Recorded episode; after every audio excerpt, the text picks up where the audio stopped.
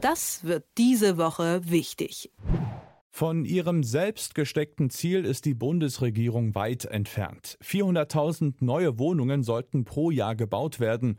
Im vergangenen Jahr waren es aber nur rund 250.000 und auch in diesem Jahr dürften es wohl nicht mehr werden. Von den 400.000 sollen 100.000 Sozialwohnungen sein und da ist der Knackpunkt, denn hier ist die Not am größten. Hat dieses Problem die Aufmerksamkeit, die es benötigt? Darüber spreche ich mit dem Herausgeber des Tagesspiegels, Stefan Karsdorf. Schönen guten Morgen. Guten Morgen nach Leipzig. Bundesbauministerin Clara Geiwitz verweist auf die verschlechterten Rahmenbedingungen für den Wohnungsbau, also steigende Zinsen, Lieferengpässe, strukturelle Probleme. Heißt das jetzt, da lässt sich wirklich gar nichts machen oder braucht es da einfach noch ein bisschen mehr Engagement? Naja, das Engagement ist schon groß. Also Clara Geibitz hat sich da wirklich eingearbeitet, bis ins Detail, die weiß Bescheid und schiebt auch schon an. Nur, wie ja auch die Bau- und Immobilienindustrie selber sagt, die Fehlentwicklungen der vergangenen Jahre lassen sich nicht mit einem Federstrich mal so ungeschehen machen. Mhm. Das äh, Ressort ist auch neu aufgebaut, ist ja neu zugeschnitten, die Ministerin ist neu. Ja, also man darf jetzt auch keine Wunder erwarten. Das ist bei uns inzwischen überhaupt so, was die Politik angeht. Heute gemacht, also heute gemacht, morgen konsumiert. So einfach ist es ja nicht. Oder heute gesagt, morgen gemacht. Auch das geht nicht. Mhm. Man muss schon einen Plan entwickeln, daraus eine Strategie ableiten und der muss man dann folgen. Manchmal dauert es vier Jahre, eine Legislaturperiode. Du sprachst eben von Fehlern der vergangenen Jahre. Was ist denn da falsch gelaufen? Naja, wenn wir uns angucken, die Situation in Berlin und anderswo, also dann äh, wurde, wurden Wohnungen an äh, andere Unternehmen übergeben und die wurden dann zurückgeholt vom Staat, damit man dann jetzt daraus Sozialwohnungen machen kann. Überhaupt das Bauen war ja auch nicht das wichtigste Thema in der Bundesrepublik. Da muss man sagen, da hat der Bundeskanzler, also Olaf Scholz, schon früh schon früh die Hand drauf gelegt und zwar schon als erster Bürgermeister der Hansestadt Hamburg. Da hat er auch mal gesagt, das Wichtigste, was wir machen müssen, ist bauen. Durch Verdichtung, durch Neubau, durch, durch, durch. Also Umwidmung von und äh, der Bebauung von Parzellen, die frei werden. Also da hat er sehr, sehr früh und auch vorbildlich für die gesamte Bundesrepublik schon angefangen zu arbeiten. Dann hat er sich das angeguckt, ist ja ausgerollt worden auf Deutschland und hat eine Person seines Vertrauens genommen, das ist Clara Geiwitz, eindeutig. Mhm so ein Sondervermögen Wohnungsbau. Könnte das so ein richtiger Kickstarter werden, dass das in Schwung kommt oder liegt es im Zweifel gar nicht mal am Geld? Naja, es gibt ja schon äh, eine Milliarde mhm. und von der einen Milliarde werden äh, 350 Millionen ausgegeben für junge Familien, andere, die dann die Hoffnung haben können, dass es äh, ja auch für sie irgendwann mal ein Eigenheim geben kann. Das ist ja nicht so ganz so einfach alles.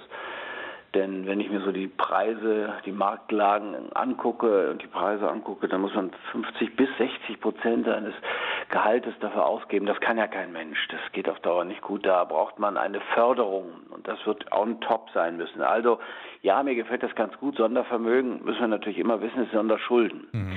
Also es klingt immer positiv. Ja, Sondervermögen auch für die Bundeswehr, alles gut. Nee, nee, das müssen wir ja irgendwie alles alles aufbringen. Und da das Geld nicht wie Manna vom Himmel fällt, sondern irgendwie erwirtschaftet werden muss, ist es absolut zwangsläufig, dass wir mal in Deutschland, ich will nicht sagen Kassensturz machen, aber dass der Finanzminister mal nochmal uns allen erklärt, was sind Prioritäten und daraus leiten sich dann Posterioritäten, also Nachrangigkeiten ab.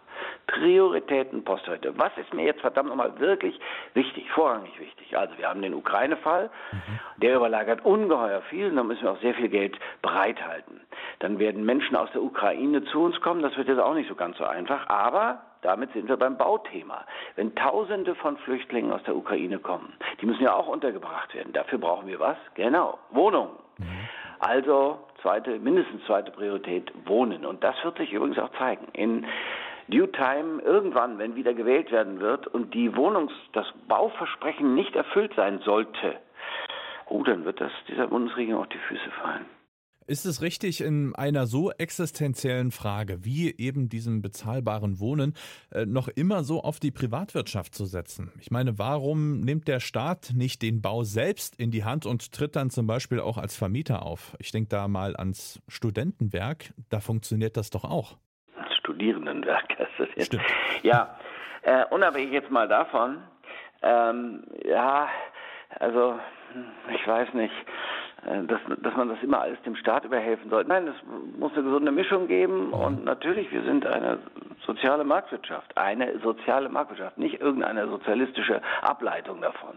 Nein, wir haben eine, eine, eine durchaus willige äh, Bauwirtschaft in Deutschland. Es ist ja nicht so, als ob die sich da auf die Hinterbeine stellen und sagen, damit wollen wir nichts zu tun haben. Nein, das ist eine Zukunftsindustrie. Bauindustrie ist eine Zukunftsindustrie. Alles das, was wir wollen, Digitalisierung, Netze, also Digitalisierung äh, heißt Mobilität in Daten und Verkehr, das hängt alles mit der Bauwirtschaft zusammen.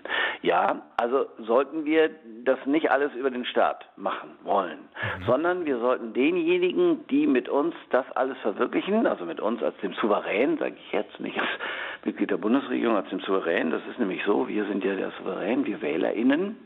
Also die sollten wir ähm, ertüchtigen und denen sollten wir helfen, soweit es irgend geht. Und dann kann der Staat immer noch einspringen. Ich meine, wenn er ein Sondervermögen aufbaut und das dann ausgibt, das ist ja auch schon eine staatliche Leistung. Aber wir brauchen tatsächlich, wir brauchen die Bauindustrie.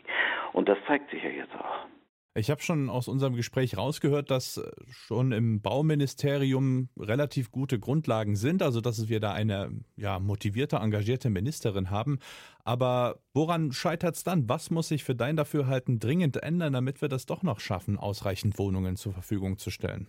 Ja, man muss sich das ja mal angucken. Wir sind jetzt bei 200.000 Wohnungen im Jahr statt 400.000, so ungefähr. Vielleicht schaffen wir es auf 250.000. Wir werden es aber 2023 nicht schaffen, denn was jetzt nicht beauftragt wird, wird in diesem Jahr nicht mehr gebaut. Das muss ja geplant, genehmigt und gebaut werden. Das ist so ein Dreiklang. So schnell geht das ja nicht. Also es ist ja nicht so wie zu Hause mit Lego.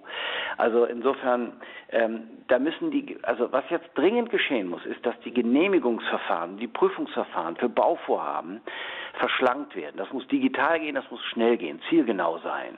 Da hat die Ministerin ja schon angefangen. Sie haben, wir haben 16 Länderbauordnungen. Das heißt, wenn in äh, Sachsen ein Haus geprüft und genehmigt ist, dann heißt es nicht, dass es in Brandenburg geprüft und genehmigt ist. Nein, da muss es nochmal geprüft und genehmigt werden. Ja, das dauert doch alles. Und selbst wenn es sich um dasselbe Prinzip, dasselbe wohlgemerkt, nicht das gleiche, dasselbe Prinzip handelt, mhm. oder das eigentlich das genau das gleiche Bau, der, genau der gleiche Bau ist. Nein, muss alles wieder von vorne beginnen.